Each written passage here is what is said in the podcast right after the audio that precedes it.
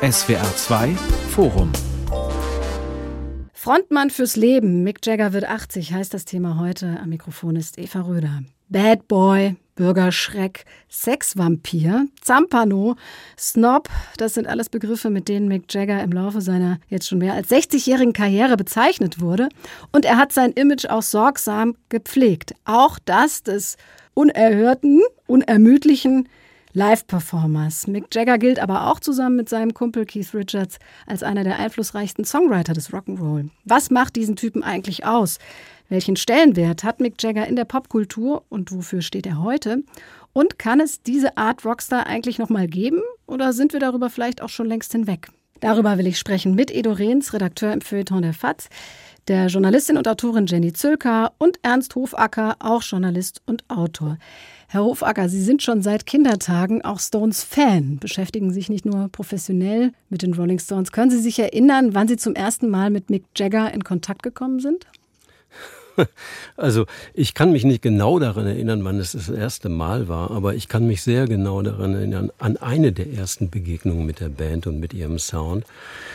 Da bin ich noch im Prinzip ein Kind gewesen, vielleicht elf, zwölf Jahre alt, sowas äh, in der Kante. Und äh, das müsste gewesen sein, so ungefähr 1969, 70 rum als katholischer Junge in einer Katholikenhochburg wie Münster in Westfalen und ähm, da hörte ich dann ein Lied, wo einer also vollkommen fröhlich und völlig unverblümt davon singt, dass er mit dem Mädchen äh, gerne die Nacht verbringen möchte. Let's spend the night together. Und das hat mich total umgehauen. Ich wusste zwar überhaupt nicht, was das jetzt letztlich im Detail bedeuten würde, nicht? Also was da passiert, wenn man zusammen die Nacht mit einem Mädchen verbringt. Aber ich wusste, dass das irgendwie was Unanständiges ist. Und der sang das einfach so. Und das hat mich total fasziniert, das weiß ich noch. Frau Zülker, Sie sind ein paar Jahre jünger, waren so in den 80ern Jugendliche. Da waren die Stones ja schon bekannt. Dieses Revoluzertum war eigentlich schon so ein bisschen durch. Was war denn Ihr erster Eindruck von Mick Jagger? Ja, lustigerweise ist der ähnlich wie der von Herrn Hofacker. Bei mir war das auch ungefähr so mit äh, einer Grundschulzeit. Also ich habe tatsächlich, das war dann in den 70ern noch, wir hatten eine Stones-Platte, einen Sampler, auf der kein Foto war, ganz wichtig. Ich wusste nicht, wie die aussehen. Und ich habe tatsächlich diese Platte immer gehört. Das war die die Prä-Sex-Zeit, ja. Und ich habe diese Platte immer gehört, die fing an mit Route 66 und mit I Just Wanna Make Love to You. Und diese beiden Songs gerade, ich fand das so irre sexy, also bevor ich den Begriff hatte. Es ist auf jeden Fall hat es total was mit mir gemacht. Ich fand es so toll und so irre, wie der singt und so lebendig. Und ich war dazu extremer Beatles-Fan damals auch schon. Mhm. Und ähm, das war eine ganz andere Art von Liebe. Das war eher so eine warme, sexfreie, romantische Liebe, die ich da empfunden habe für die Beatles und also für die Musik der Beatles.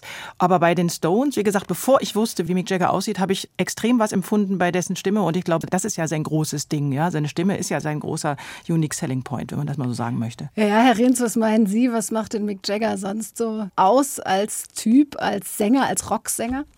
Ich glaube zum einen seine Vitalität, dass er also bis heute bei Live-Aufnahmen eben in Sachen Ausdruck und Energie nicht nennenswert nachlässt. Das ist schon ein ziemlich Alleinstellungsmerkmal, glaube ich. Wenn wir zum Vergleich heranziehen, Elton John hat sich ja jetzt von den Bühnenkonzerten verabschiedet. Jagger hat das jedenfalls offiziell noch nicht gesagt. Vielleicht gibt es ja noch eine Stones-Tournee. Und das Zweite ist eben meiner Ansicht nach doch seine gewaltige Vielgesichtig und Vielgestaltigkeit. Sie hatten es ja eingangs auch stichwortartig genannt, die Images, die fast von Platte zu Platte wechselten. Mhm. Und das widerspricht jedenfalls dem heutigen künstlerischen Image der Band. Die Stones machten immer das Gleiche, immer die gleiche Musik, Klinger, alles gleich. Das stimmt sowieso nicht, aber es stimmt eben auch von den Typen her als die sich Jagger jedes Mal aufs Neue präsentiert, nicht. Eine totale Power. Hat Sie das auch so geflasht, als Sie zum ersten Mal mit den Stones in Kontakt gekommen sind? Ich kann mich erinnern, in den 70ern, wo ich die meiste Zeit noch Kind war, habe ich zuerst mal Satisfaction gehört. Das hat mir sehr imponiert, mhm. weil aufgrund eben dieser Eingängigkeit und wenn man bei Rock- und Popmusik noch keine Vergleichsmöglichkeiten hat, dann haut einen das schon um. Es haut einen aber auch dann noch um, wenn man eben Vergleichsmöglichkeiten durch mehr Hören und mehr Erfahrung hat. Bewusst habe ich die Stones wahrgenommen und mir dann mit 16, glaube ich, Beggars Banquet gekauft, als in meiner Dorfdisco Sympathy for the Devil gespielt wurde. Mhm. Es lief damals vor über 40 Jahren unter dem Label Progressive Musik. War es ja zweifellos 1968 äh, und Anfang der 80er noch genauso und Das war natürlich schon aufgrund der Länge, aber auch aufgrund der exotischen Klanganmutung, aufgrund des unfassbaren Gesangs irgendwie doch was Besonderes. Also Rockmusik, die irgendwie auch ein bisschen exotisch klang. Und ja, seither hatte ich mein Auge und mein Ohr an den Stones und bin dabei auch geblieben. Jetzt sind ja gerade in den 60ern eigentlich diese Art Bands, Rock'n'Roll-Bands wie Pilze aus dem Boden geschossen und auch super viele erfolgreiche Künstler daraus hervorgegangen, die zum Teil heute noch Erfolg haben. Aber warum sind ausgerechnet die Stones da so rausgestochen? Warum hatten die so einen Erfolg musikalisch auch? Tja, also da würde ich zunächst mal sagen, ein ganz entscheidender Punkt ist schlicht und ergreifend der, dass die Rolling Stones letzten Endes tatsächlich die erste wirkliche Rockband waren. Mhm. Das heißt, die erste wirkliche Rockband, die mit einem klaren Leadsänger gearbeitet hat, die nicht wie zum Beispiel die Beatles, die zwar schon etwas vorher da waren, aber doch in ihren frühen Jahren in erster Linie als Kollektiv aufgetreten sind. Nicht wahr? Sie hatten immer dieselben Klamotten an, äh, haben sich die Sache mit dem Liedgesang geteilt beispielsweise. Die ganze Band wurde präsentiert als Einheit und dann gab es eben auch noch Leute wie, was weiß ich, Elvis Presley, Cliff Richard und so weiter, die mit Begleitbands aufgetreten sind. Aber als wirkliche Band, als Paket von fünf quasi gleichberechtigten Individuen, wo jeder jeder seine eigene Persönlichkeit darstellt und seine eigene Funktion innerhalb der Band hat. Das war damals neu und damit waren die Rolling Stones zunächst mal der Prototyp einer Rockband und dann hatten sie natürlich in Mick Jagger einen Leadsänger, der schlicht und ergreifend seinesgleichen sucht. Der hatte, wie Frau Zülker gerade schon ganz richtig gesagt hat, er hat einen unglaublichen Sound der elektrisierte, den mochte nicht jeder, aber jeder hat sofort, sobald irgendeine Musik von den Rolling Stones irgendwo auftauchte, die Band als solche erkannt und eben auch Mick Jagger erkannt. Ja. Und dann gab es noch eine Menge andere Faktoren, die natürlich auch eine Rolle gespielt haben. Das fing damit an, dass sie ein sehr effizientes, sehr gewitztes, sehr cleveres Management hatten, dass sie ab 1965 in der Lage waren, tatsächlich unglaublich gute Songs in Serie rauszuhauen, die sie selbst geschrieben hatten, dass sie ein Standvermögen hatten, was auch nicht jedermanns Sache war. Also es gab ja einige Bands, die durchaus, sagen wir mal, in den Startblöcken mit den Stones in etwa waren. Denken wir mal an die Animals, denken wir an Them und so weiter weiter. Einige von denen sind ganz einfach ganz schnell hinten wieder runtergefallen aus den verschiedensten Gründen. Und die Stones, die waren von Anfang an da und sie waren immer da. Und Skandale helfen ja auch immer. Ne? Also ja. Da gab es dann ja auch oh, gleich relativ viele, relativ viele Skandale, die mit denen zusammenhingen und die mit Sexualität zusammenhingen und eben mit diesem, er durfte dann ja nicht Let's Spend the Night Together, sondern musste Let's Spend Some Time Together im, im Fernsehen singen und all solche Sachen, die helfen natürlich, eine Band bekannt zu machen und man darf auch nicht die Power von pubertärer Sexualität unterschätzen. Also im Gegensatz zu, was Sie gerade sagten, im Gegensatz zu den anderen Bands, Animals oder Them oder den Pretty Things zum Beispiel, die waren alle nicht so pretty. Also, beziehungsweise die haben also auf, die haben auf das Gros der weiblichen oder schwul-männlichen männlichen Teenager, weil das war ja von Anfang an auch klar, dass auch immer queere Menschen angesprochen werden, von denen auch so intendiert. Also die haben nicht so gewirkt wie die Stones mit diesen beiden klassischen Typen, diesem komischen, coolen Mick Jagger, der ja so was total androgynes hat, was immer was Feminines auch hatte, was super attraktiv war. Diesem Keith Richards, der ja auch sehr süß war, den fand ich früher auch immer irgendwie, der hatte, tat mir fast leid. Charlie Watts, der ein cooler Mod war, da waren die Charaktere schon ganz klar verteilt, wie gesagt, bei den Beatles auch, aber in Blues ist auch einfach mehr Sexappeal als in Beat. Da ist einfach mehr Sex drin. Ja. Möglicherweise. die haben ja Blues gemacht. Vielleicht sollte man da noch ergänzen, die Stones und natürlich vorneweg Mick Jagger haben auch sehr, sehr, sehr früh begriffen, was es mit der medialen Selbstvermarktung auf sich hat und haben das sehr gekonnt, sehr gezielt und auch sehr äh, kalkuliert eingesetzt. Ja, vor allem waren die ja eigentlich auch schon immer, später hätte man gesagt, Kommerz. Wie passt denn das eigentlich zusammen im Rock'n'Roll? Mick Jagger hat auch die London School of Economics besucht und dann zwar abgeschlossen, aber tatsächlich wird ihm ja nachgesagt bis heute, und das glaube ich auch so, wie er sich äußert, dass er echt ein, ein ziemlicher Pfennigfuchser ist eigentlich. Also der ist auf der einen Seite ist er natürlich Rock'n'Roll im weitesten altmodischsten Sinne, aber der weiß auch, der macht das jetzt nicht. Klar, der angefangen, weil er gerne Blues singt, aber der weiß schon, wo der Frosch seine Locken hat. Das war für ihn immer schon wichtig und er hat immer die Finanzen ja ziemlich im Griff gehabt, deswegen gab es ja auch viel Streit. Das war also ein Zufall, dass das ein Typ ist, der darauf eben auch Wert legt und immer gesagt hat, was springt für uns dabei raus. Das hat bestimmt dem Erfolg auch geholfen, jemanden dabei zu haben, dem es nicht nur um die Kunst geht. Mhm. Absolut. Und in dem Zusammenhang muss man vielleicht auch sich bewusst machen, dass viele von diesen Bands, die in den 60er Jahren groß geworden sind, bittere Lektionen gerade in Sachen Finanzen haben lernen müssen. Vorneweg die Rolling Stones, die Ende der 60er Jahre trotz ihrer vielen, vielen Hits also so gut wie pleite waren. Man kann sich das gar nicht vorstellen, weil das Management beispielsweise in dem Zusammenhang schlicht und einfach die nötigen Steuern in England nicht bezahlt hat und da riesig an Steuerschulden aufgelaufen war damals. Und Mick Jagger hat diese Lektion mit am am besten gelernt. Nicht zuletzt sicherlich wegen seiner Vergangenheit auf der London School of Economics. Er hat das Management dann als junger Mann damals noch selbst in die Hand genommen, hat einen äh, Finanzexperten verpflichtet, der der Band geholfen hat, die Dinge wieder in Ordnung zu bringen.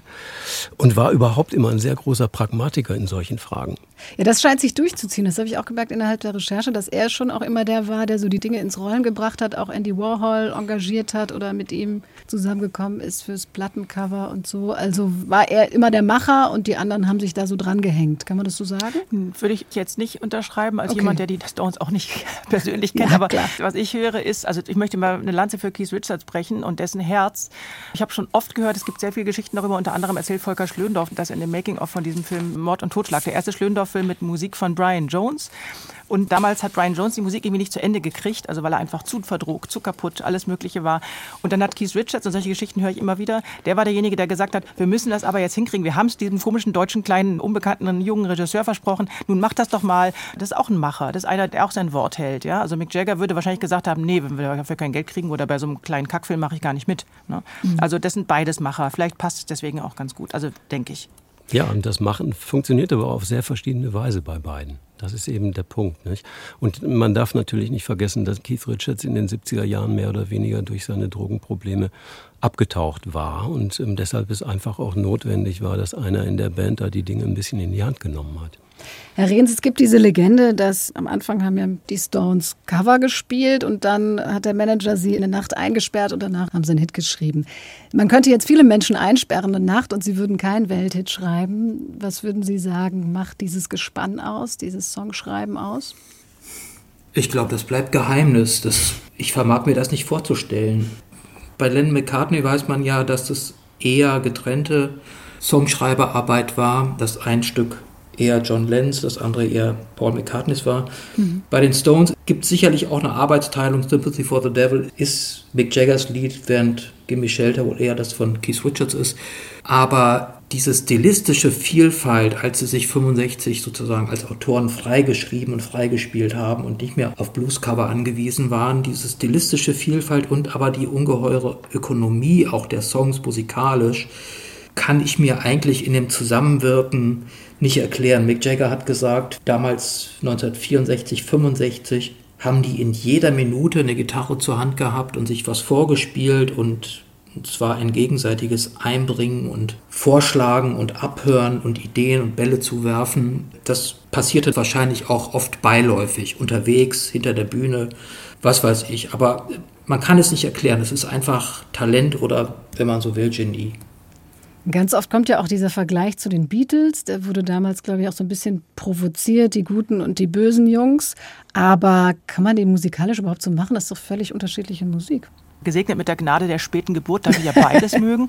Also ich darf Beatles und Stones-Fan sein. Ich habe überhaupt kein Problem damit irgendwie, also meiner Generation. Und ich finde, dass, ja, die sind sehr unterschiedlich. Das ist eine ganz andere Art von Qualität. Das eine, wie gesagt, ist Blues-basierend, hat einen anderen Sound, ein anderes Timbre. Zwischen den Zeilen steht was anderes. Und bei den Beatles geht es immer um die Songs, um Songstrukturen, um darum, wie ich eine andere Struktur mache. Die haben ganz andere Soundideen.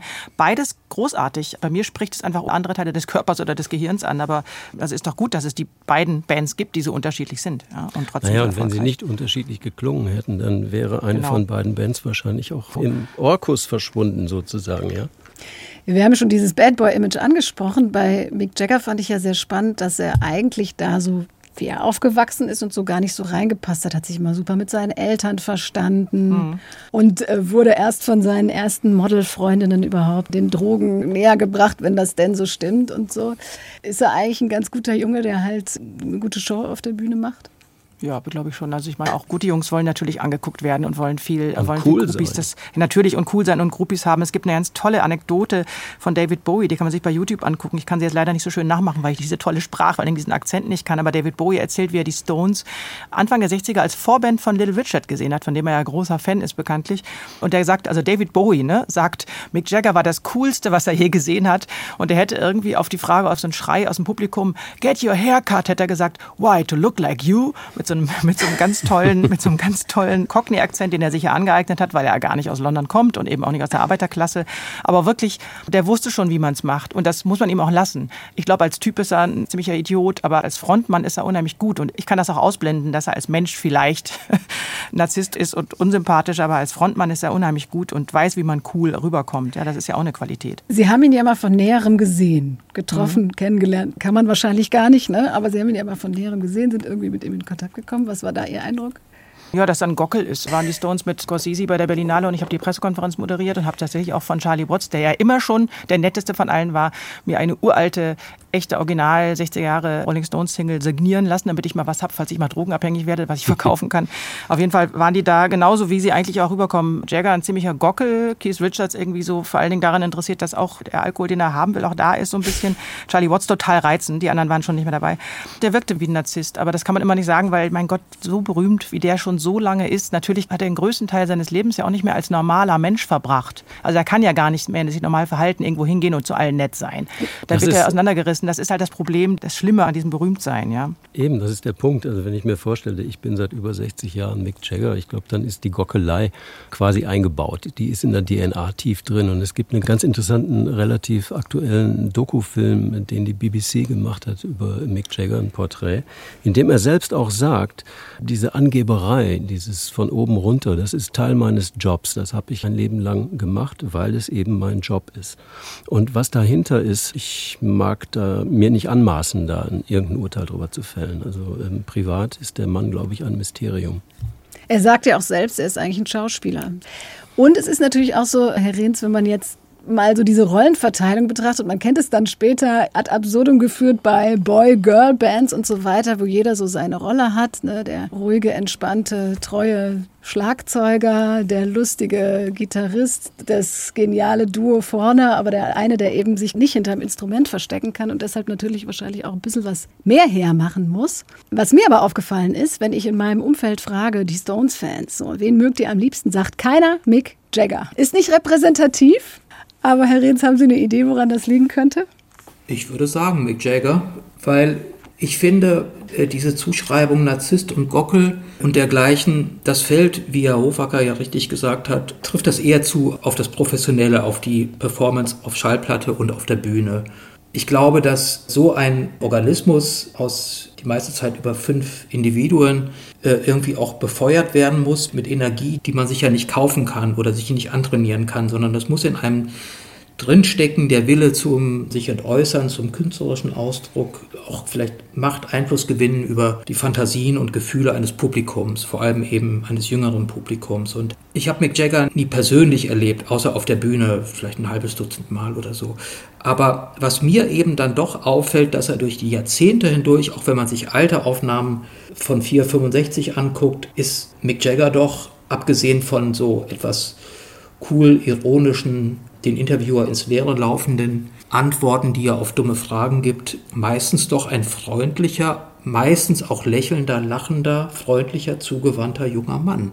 Auch höflich, er hat auch in der wildesten Stones-Zeit 4, 5, 66 auf der Bühne auch gelegentlich, vielleicht auch nur ironisch, den Kratzfuß gemacht, tiefe Verbeugung, hat sich immer freundlich gegenüber dem Publikum geäußert, sodass ich eben meine, diese ja auch dann an gewisse Kostümierungen gebundenen Rollen eines dämonischen, arroganten, narzisstischen oder gockelhaften Mannes.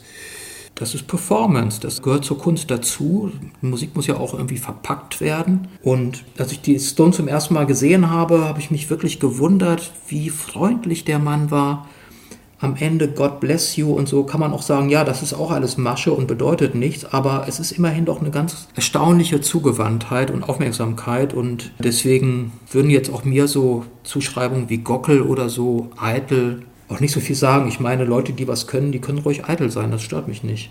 Wenn ich da eben noch was ergänzen darf. Ich sehe das ganz genauso im Grunde genommen.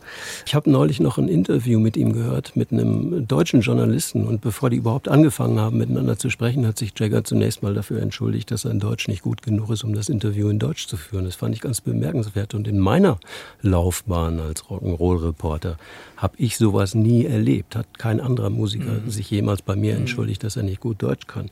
Also das mal nur so am Rande. Ansonsten aber, was die ganze Performance angeht, es gibt ja diese diesen lustigen Spruch, den Charlie Botts, der ja nicht als Schmeichler bekannt war, mal gesagt hat, dass Mick Jaggers Hintern auf der Bühne einer der wunderbarsten Anblicke des Landes sei.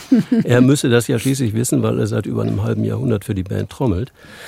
Da muss man einfach sehen, Jagger hat in ganz frühen Jahren schon sehr eifrig von den ganz, ganz Großen des schwarzen R&B gelernt, von James Brown, von Little Richard, von Tina Turner. Das sind alles Menschen gewesen, die eben auch große Egozentriker waren.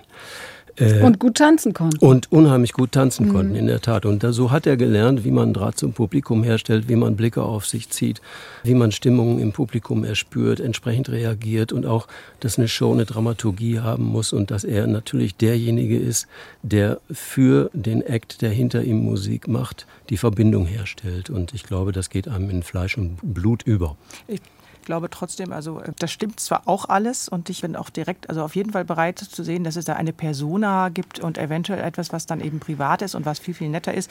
Trotzdem nochmal ein Argument für meine Gockelthese, die ich ja nun erlebt habe, da irgendwie, weil wir da, wenn man da Backstage ist im VIP-Raum, wo also nie, kein Publikum da ist und ich mache das ja mit sehr, sehr vielen, sehr, sehr, sehr berühmten Leuten, sowas beruflich halt und da gibt es aber auch welche, die sind einfach professionell und wenn man dann hinter der Bühne ist, dann sagen die einfach nur, ach, guten Tag, ja, wir machen ja zusammen einen Job, hallo und sind freundlich, so. Also dann mhm. eben von Mensch zu Mensch. Und das waren aber die beiden nicht so. Die anderen schon von der Band, aber die beiden waren eher so, geh mir aus der Sonne mäßig. Viele Leute sind professionell. Also gerade die ganz Bekannten sind oft sehr, sehr professionell, weil sie wissen, man ist jetzt hier zusammen und muss jetzt hier kurz arbeiten. So.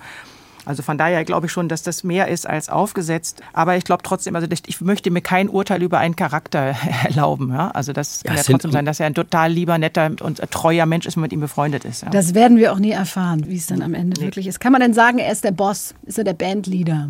Ich glaube momentan ja, schon. Natürlich. Also das schon. Also jetzt nicht mhm. mit Keith Richards zusammen, sondern schon er ist schon der, der sagt so. Er hat selbst mal gesagt, dass er sich natürlich das Recht rausnimmt, einfach auch weil er Bescheid weiß und weil er davon überzeugt ist, dass er weiß, wovon er redet und was er tut, bestimmte, sagen wir mal, gravierendere Entscheidungen für die Band auch zu fällen. Das heißt nicht, dass man nicht untereinander auch über die Dinge redet, aber in aller Regel würden ähm, die restlichen Mitstreiter dann auch nicht immer Lust haben, sich mit den Details und, und solchen Dingen dann äh, genauer zu befassen. Kurzum, Sie sind ja ganz gut auch damit gefahren, muss mhm. man sagen. Jetzt hat er sich ja auch mit seinem Talent, Songs zu schreiben, zu performen, auch auf Solopfaden probiert. Das hat nicht so gut geklappt. Warum denn eigentlich nicht? Weil Richards gefehlt hat. da ist auch dann, glaube ich, schnell auch ein bisschen Missgunst, reflexhafte Kritikerhäme im Spiel. Ich finde jetzt von den vieren Primitive Cool die zweite Soloplatte die schwächste, aber She's the Boss mit Pete Townsend und Jeff Beck und äh, vielen anderen Gastmusikern, dann die dritte Wandering Spirit und selbst God is in the Doorway, das sind doch sehr respektable Rockplatten.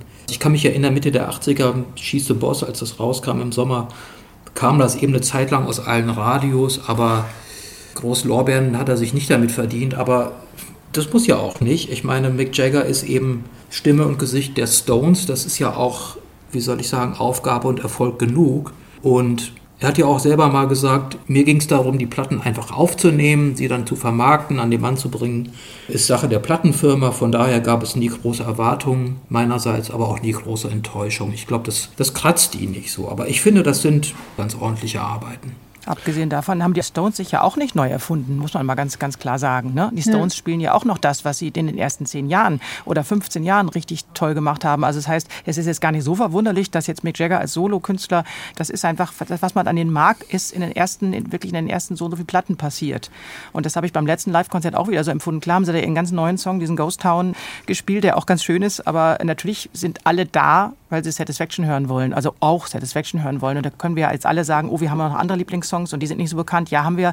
Aber trotzdem es sind einfach wahnsinnig viele Hits in den ersten 15 Jahren oder 20 Jahren bei denen passiert. Aber würden Sie denn sagen, mhm. unabhängig jetzt vom kommerziellen Erfolg als Musikkritikerin und Musikkritiker, dass Sie sich auch musikalisch seitdem nicht sonderlich weiterentwickelt haben?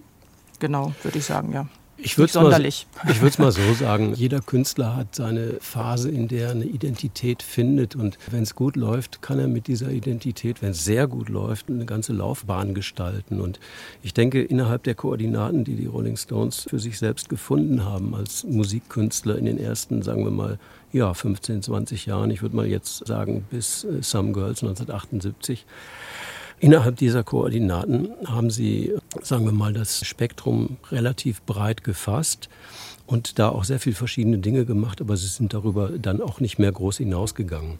Und ich denke, das ist im Prinzip auch eine ganz natürliche Entwicklung. Also warum sollten die Rolling Stones sich nochmal ganz neu erfinden? Ich wüsste jetzt nicht, was dabei rauskommen sollte, außer einer Rolling Stones. Ich finde es auch gut, dass sie das nicht machen. Ich finde es konsequent ja. und gut. Ist halt deren Sound. Ja. Ich würde vielleicht noch hinzufügen, die Stones haben ja auch Punk und Disco irgendwie ganz gut überstanden. Das waren ja damals gewaltige, zumal Punk in England Konkurrenzbewegungen. 78 mit Some Girls, vor allem mit Miss You und dann 81 mit To You Start Me Up, kann man ja sagen, die haben eben die anderen Tänzer quasi selbstbewusst, bisschen schon ins Veteranenalter hineingewachsen, von der Tanzfläche geschubst. Mit dieser Musik, die ja heute eigentlich bei Konzerten immer noch zündet, ist ja zeitlos gute, wie soll ich sagen, im Disco-Kleid daherkommende Rockmusik. Und das finde ich, da sind die Stones immer auch noch so ein bisschen, vielleicht immer noch so ein bisschen unterschätzt dass irgendwie der gewaltige Fundus an Titeln, an musikalischen Ideen aus den ersten zehn Jahren, der ist ja eigentlich immer noch nicht ganz erschlossen, weil man ja bei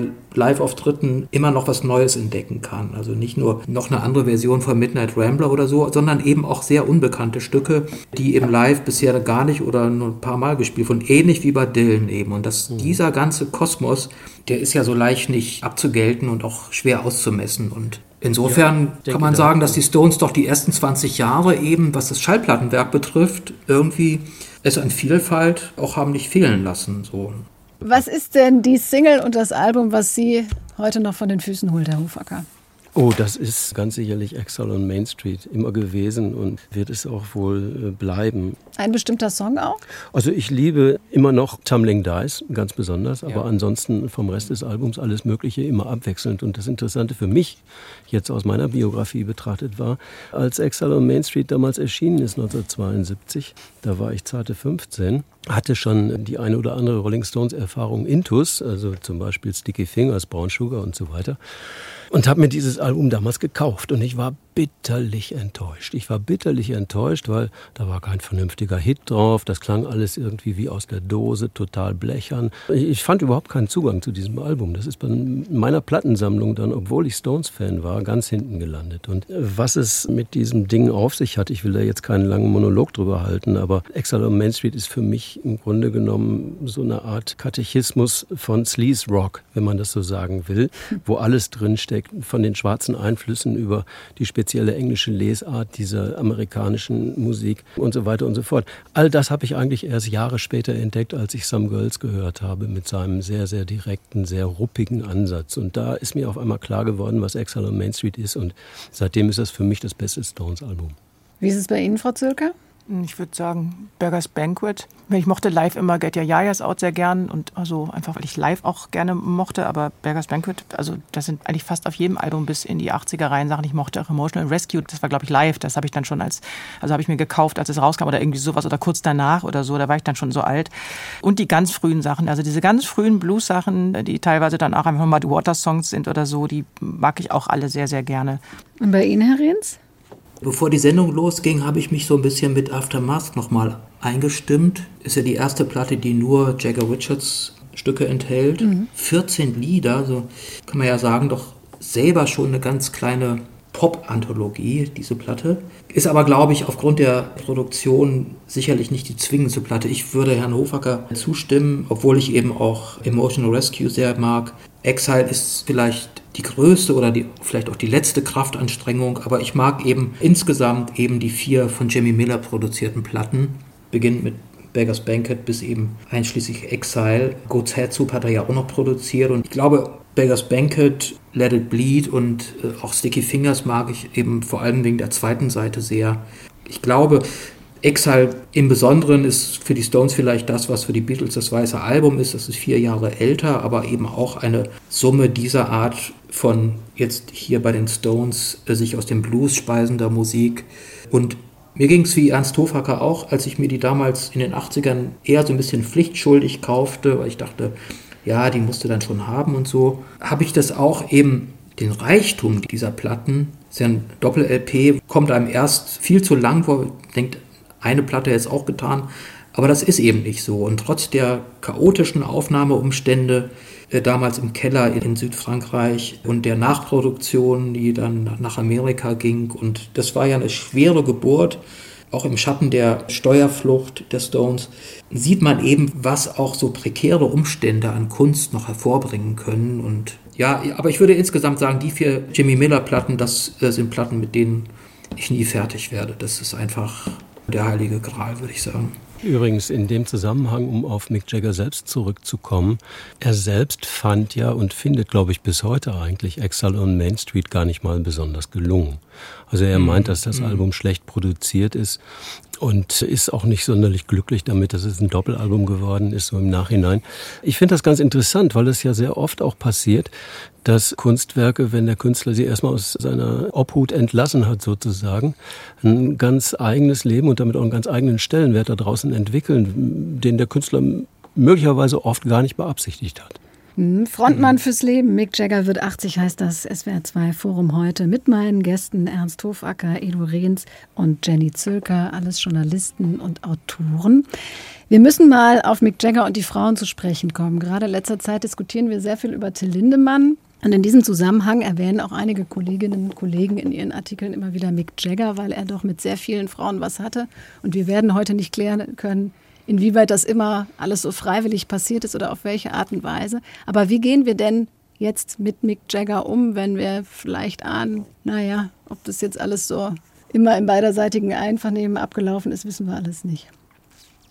Also ich wüsste nicht, warum ich davon ausgehen sollte, dass es bei ihm nicht konsensuell war. Keine Ahnung, das wissen wir auch nicht. Also da gehe ich erstmal von aus. Ja. Also der hatte natürlich viele Liebhaberinnen und Liebhaber. Das sei ihm gegönnt, ist ja wunderbar. Ja. Man muss auch immer dazu sehen, dass so ein Mensch wie Mick Jagger, und das, das fand ich ganz interessant, was Jahrzehnte vorher bei Frank Sinatra gesagt wurde, das war eine neue Art von männlichem Star, der erstmal total irritiert hat, weil er überhaupt nicht aussah wie so ein Star, ne? also mhm. wie so ein großer, breitschultriger, glattgesichtiger, mit ebenmäßigen Proportionen hält, wie die Studios äh, eigentlich früher Stars aufgebaut haben. Wie und Dean da war Martin Mick Jagger zum nicht, Beispiel. Genau, da war Mick Jagger ganz, na Dean Martin nicht, aber da war Mick Jagger ganz anders. Ne? Also der war jemand, wo vor allen Dingen Männer äh, neidisch gesagt haben, wieso ist der, dieser Knirps, dieses dünnengesichtige Menschlein mit diesem schrägen und diesem komischen Lippen, wieso soll der denn jetzt plötzlich sexy sein? Ja?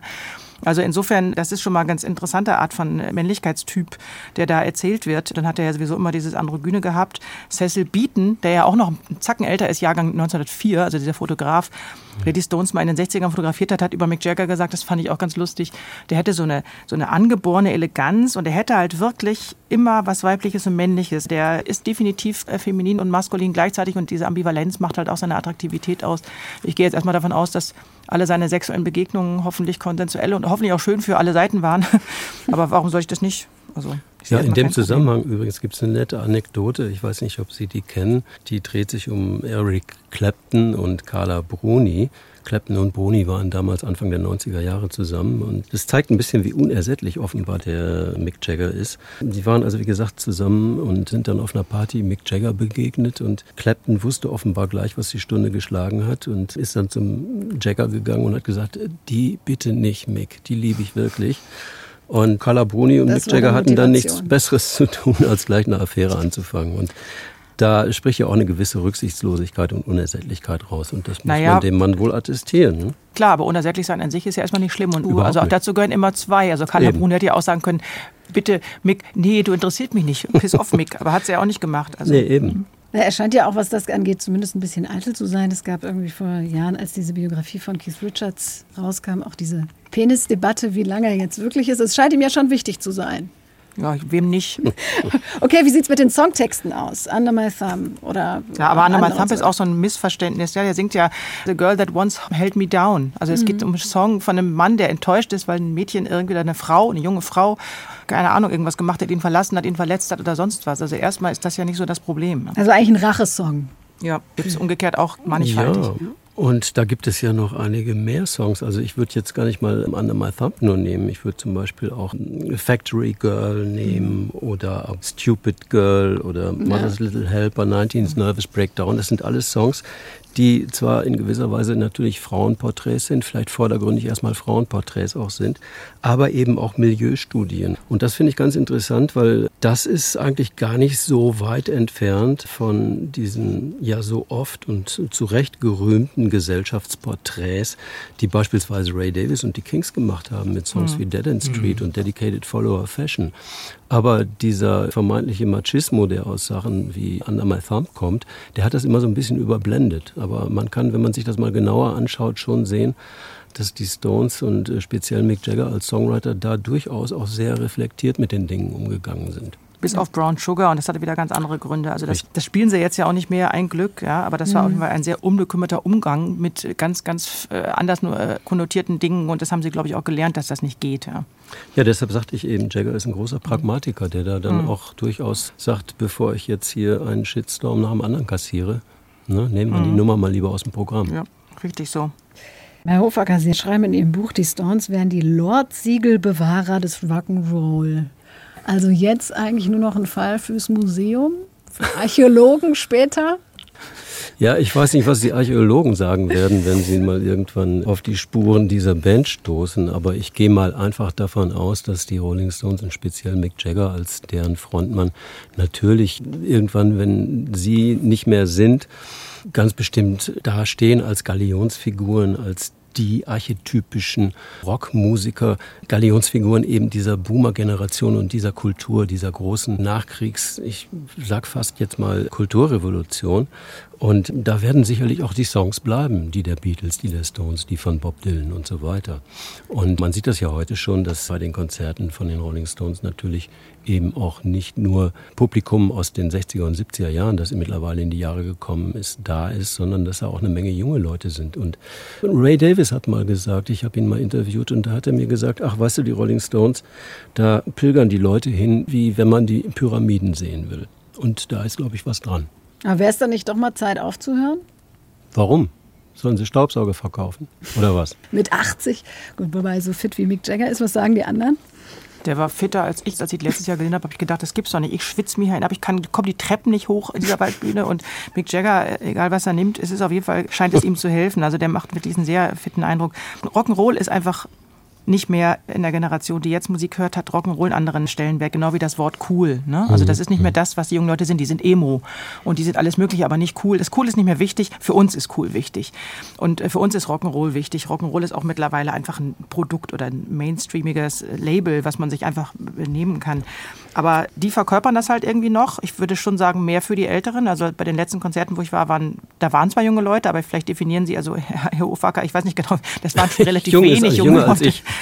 Das waren aber relativ wenig so. Also es waren schon größtenteils ältere Menschen und das ist ja auch gut so, macht ja nichts. Die sind trotzdem natürlich ein Teil der Kultur und sind extrem wichtig, aber das ist alles so, wie das sich entwickelt hat, ist es völlig in Ordnung. Also, ne? Sie stehen halt für ihre Epoche und diese genau, Epoche, muss genau. man sich auch klar sein, ist spätestens, glaube ich jetzt mal, mit Pandemie und MeToo Geschichte.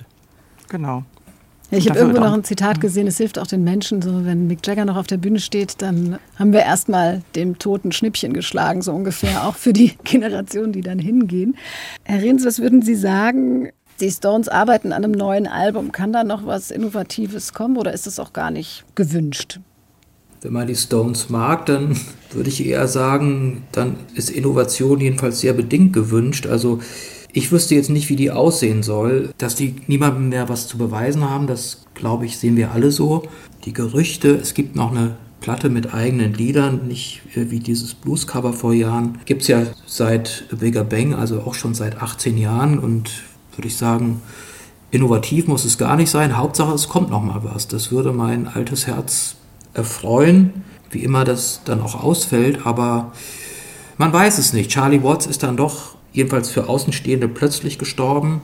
Es kann dann eben auch schnell zu Ende gehen, das weiß man nicht. Und man weiß auch nicht, was, jeweils habe ich nichts gehört, was die vielleicht schon in der Schublade oder im Kasten haben an fertigen Aufnahmen, aber solange die Hauptakteure noch leben, gibt es auch Hoffnung. Also aus den üblicherweise gut unterrichteten Kreisen verlautet, dass sie ein Album praktisch fertig in der Pipeline haben. Mhm. Mhm. Und das dann äh, jetzt tatsächlich möglicherweise im Herbst kommen könnte. Ich muss mich da ganz vorsichtig ausdrücken. Ja, wie schön. Ja, ja, und was dann da drauf ist, äh, da wird hoffentlich anständige Rolling Stones Musik drauf sein. Das wird man dann hören, ja. Genau. Für mich müssen sie das nicht machen. Ich hab, also ich freue mich auch, ich werde mir das auch jeden anhören, aber ich erwarte jetzt gar nichts. Also ich war wirklich begeistert und in Ehrfurcht erstarrt, als Paul McCartney dieses Soloalbum von einem Jahr oder zwei Jahren herausgebracht hat, weil ich wirklich gedacht habe, boah, was hat Paul McCartney noch für tolle Ideen? Was für Interesse hat er noch an Musik und an irgendwie immer noch, was die Beatles auch immer hatten? Das erwarte ich jetzt nicht bei den Stones. Und wenn sie eins rausbringen und das klingt wie alle Stones, dann ist das auch in Ordnung. Aber ich brauche es auch nicht. Ich bin auch so Stones-Fan. Also ich, ja. auch wenn es jetzt vorbei ist mit dem Werk. Das Wieso erwarten Sie das nicht bei denen?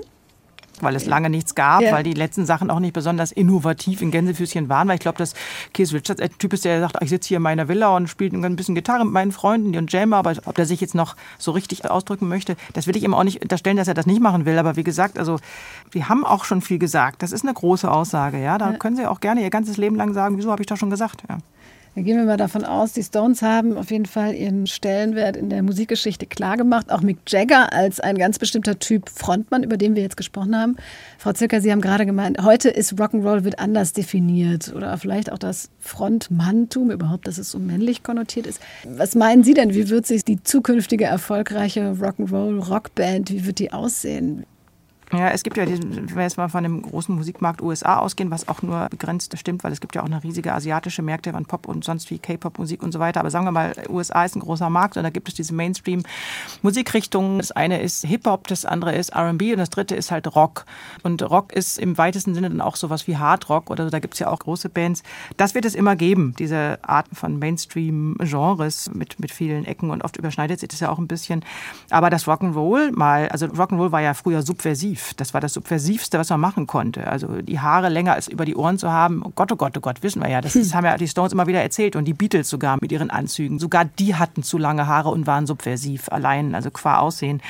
Das ist natürlich alles nicht mehr so. Das ist, wie gesagt, eher ein, ein, Label, das man ganz leicht benutzen kann. Man kann auch als junger Mensch in der Rockband spielen. Das machen ja auch viele. Und wenn ich mir so angucke, was teilweise die, was weiß ich, deutschen oder österreichischen jungen Bands auch machen, das ist auch Rock'n'Roll. Und das wird auch, sobald eine Gitarre dabei ist, ein Bass, Schlagzeug und Gesang, dann hat es ja sowieso schon oft was Rock'n'Roll-mäßiges. Und wenn es ein gerader Takt ist, der Einfluss des Rock'n'Roll ist natürlich immer noch da. Aber das Subversive daran oder dass man als Rockband irgendwie eine Art von Bürgerschreck ist, das muss man sich, glaube ich, heutzutage irgendwie anders verdienen. Und was könnten sich jetzt heutige Frontmänner und Frauen von Mick Jagger abgucken? Die Präsenz, aber das machen die, die gucken ja auch schon alle ab. Also präsent muss man immer noch sein als Frontmann oder Frontfrau. Ja, Lust dazu haben, ne?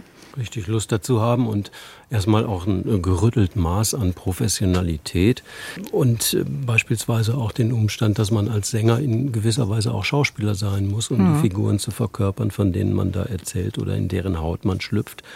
Und dann kommt noch ein Ding dazu, wo Mick Jagger, um jetzt mal das Geburtstagskind zu würdigen, einzigartig dasteht. Der Mann hat eine unfassbare Physis. Nicht? Und äh, die hat er konserviert, beziehungsweise pflegt er mit, was weiß ich, wie viel Gymnastik und Salatblättern und Wasser und was weiß ich noch alles. Das ist phänomenal. Also ich, wenn ich das sehe, denke ich immer, um Gottes Willen. Und ich muss nochmal an diesen Godard-Film, okay, der ist schon von 68, aber One Plus One erinnern, wo die Stones Sympathy for the Devil aufnehmen. Und bei jedem Take, man guckt sich das ja ewig an, diese ganzen Takes, bei jedem mhm. Take bringt er das wieder, dass man denkt, der Take ist super. Also an ihm liegt es nie, wenn der Take nicht der aufgenommen wird. Und ich finde, das ist, ich weiß gar nicht, wie man das hinkriegt, dass man die ganze Zeit so eine Spannung behält und diese Stimme die ganze Zeit, man, er hat eine sehr lebendige Stimme, eine sehr frequenzreiche Stimme, das hilft ja immer. Aber der hat auch immer den Druck, den er braucht. Immer. Und das kann ich jetzt bis zum letzten Jahr, wo ich sie gesehen habe, durchgehend sagen.